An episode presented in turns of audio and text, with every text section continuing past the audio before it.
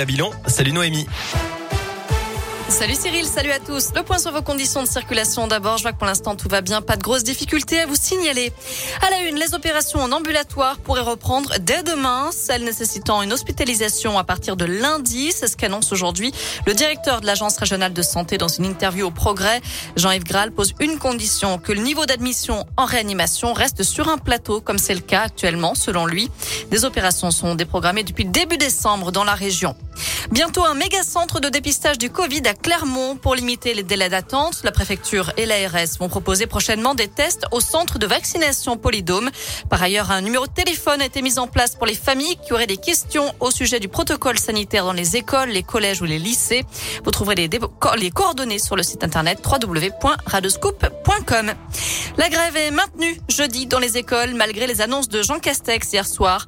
Le Premier ministre a dévoilé un nouveau protocole sanitaire pour simplifier, je cite, la vie des familles.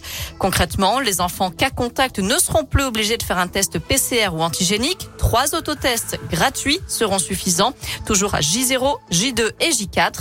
Ils seront à retirer en pharmacie et puis une seule attestation sur l'honneur sera nécessaire pour le retour en classe. Autre grève aujourd'hui, celle des personnels de santé et de l'action sociale. Ils dénoncent une nouvelle fois la dégradation des conditions de travail et le manque d'effectifs.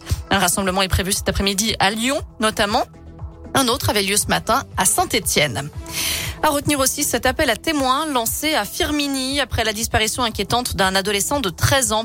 Il a quitté son domicile hier en fin de matinée. D'après la police nationale, il a les yeux marron foncé, les cheveux bruns, il mesure 1m70 et il souffre de troubles autistiques.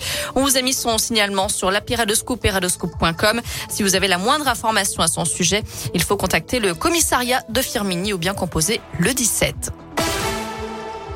Dans le reste de l'actu en France, plus de 300 plaintes déposées par des élus visés par des menaces, d'après le ministre de l'Intérieur Gérald Darmanin.